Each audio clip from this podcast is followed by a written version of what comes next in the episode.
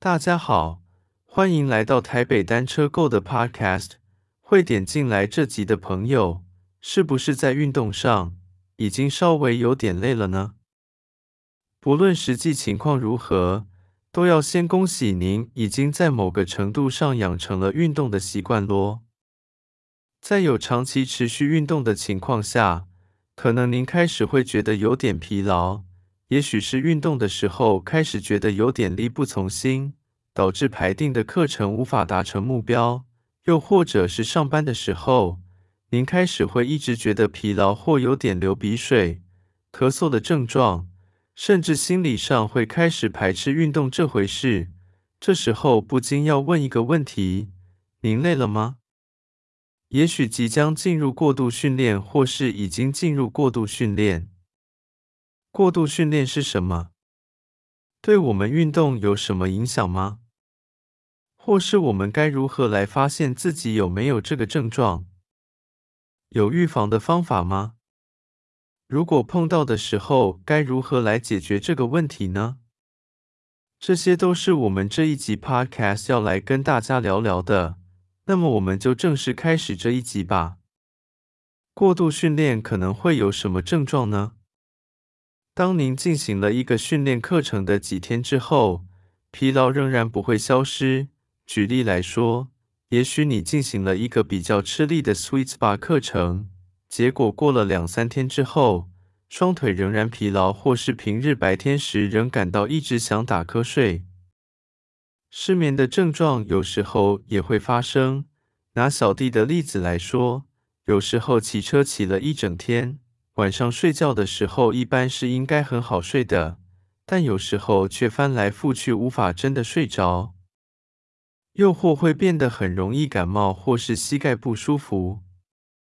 以上是小弟以前比较常常碰到的症状，提出来给朋友们参考。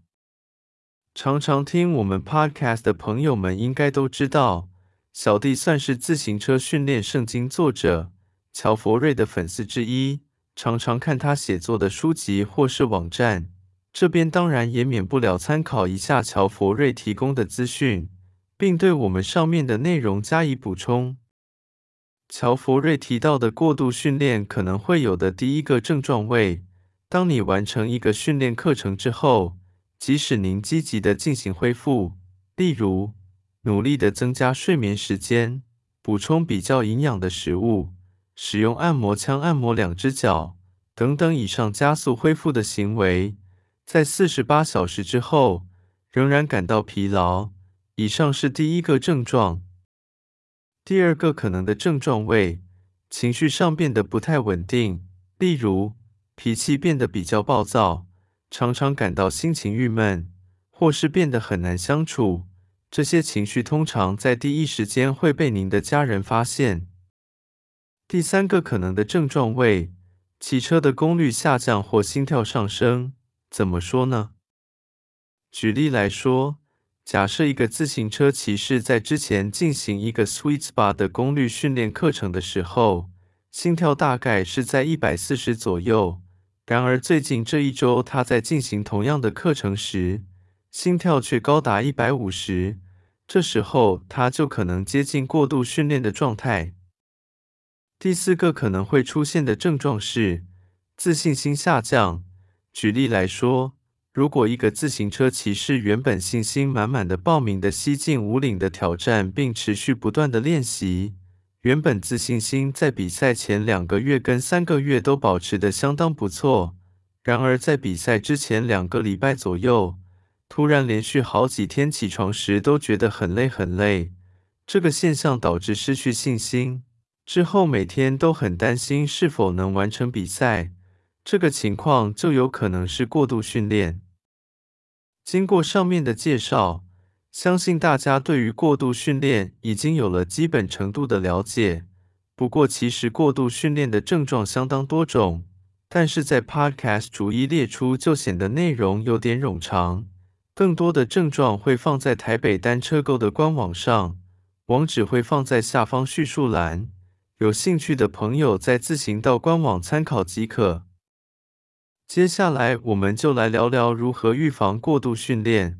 首先就是建议您要适当的安排休息周，只要您有固定安排休息周的习惯，就可以让身体每训练个几周之后，加入一个礼拜的休息，如此一来就能大大降低过度训练的机会。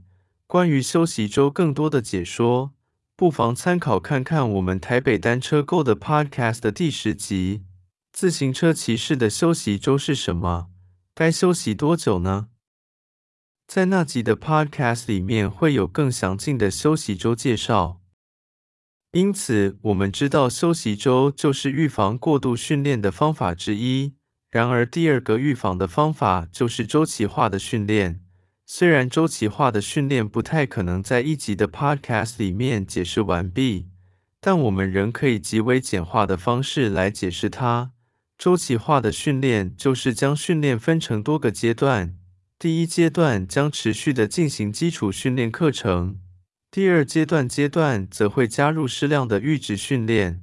白话的说，就是会加入一些让您运动的时候会觉得两腿很酸很酸的课程。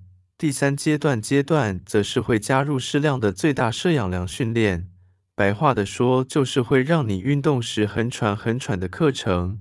周期化训练简单的叙述的话，大概就是这样，在不同的阶段会给身体不同种类的刺激，这是最能避免过度训练且更能突破自我 FTP 的方式。若是想了解实际实行周期化训练的教学，不妨参考看看我们的 WKO 系列的教学 Podcast。目前台北单车购已经有四集关于 WKO 系列的 Podcast，一步一步的跟随我们这系列的 Podcast，就可以慢慢学习到如何实行周期化的训练。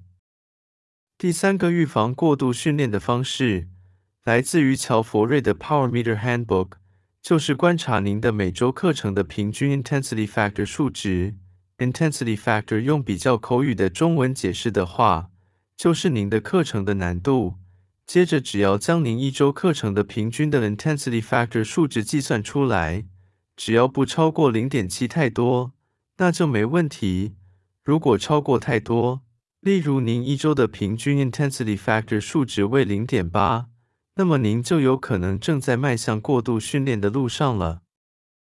不过，要怎么知道你进行的课程的 intensity factor 数值为多少呢？其实现在进步的智能手机的应用程式都帮您计算好了。举例来说，不论您采功率课程的时候是用哪一个品牌的码表，例如 Brighton、Garmin，在课程结束的时候，码表几乎都会自动把课程上传到 Training Peaks 网站。然后您只要在手机安装 Training Peaks 这个手机应用程式，你就可以很清楚的在 Training Peaks 这个应用程式里面看到刚才完成的课程，以及课程的 Intensity Factor 的数值。第三个预防过度训练的方式大概就是这样。虽然我们介绍了三种方法，但其实最重要最重要的，只要善加利用刚才提到的第一个方法。将您的训练行程加入适当的休息周，即可解决八成以上的过度训练的问题。因此，朋友们无需太过担心。最后一个要介绍的，也就是第四个预防过度训练的方法，比较直觉而且简单，不过的要花费您一些新台币，就是可以观察您的 HRV 以及休息心跳。不过通常会需要购买一个智能手表。举例来说。Apple Watch 或是 Garmin Watch，当您的休息心跳连续好几天比起平常高出五跳，就要小心是不是过度训练了哦。又或者您的 HRV 若是连续数天比起平常还要低，也要小心是否过度训练了。上面我们终于大概的分享完毕如何预防过度训练的方式，这时候就会有人问了。如果我已经有过度训练的症状，要怎么办呢？想要解决症状的方法很简单，就是休息，再休息，或者是训练减量或降低强度，直到您觉得身体不再感到疲劳，问题就解决了。不过说起来虽然简单，但是做起来会碰到一个困难的地方。就是当您休息再休息，之前好不容易练出来的体力，有可能因此就渐渐的退步了，就会变得不敢休息。但是不休息的话，就会继续处于过度训练的状态。所以还是强烈建议，该休息的时候要好好的休息才是。以上预防过度训练的各种方式，以及解决过度训练的方法，也会重点整理出来放在台北单车购官网。大家在听的过程不用急着做笔记，可以直接到官网参考即可。一样会把官网网址放在叙述栏。这一集 Podcast 介绍的内容大致上就是这样，希望对大家能有帮助。上面的参考资讯都来自于网络上的资讯，力求自身能够亲自验证过，而不是纸上谈兵，并且尽可能的不要掺杂太多我个人的想法，力求整个内容能比较客观。今天台北单车购的分享就到这边，谢谢你的收听。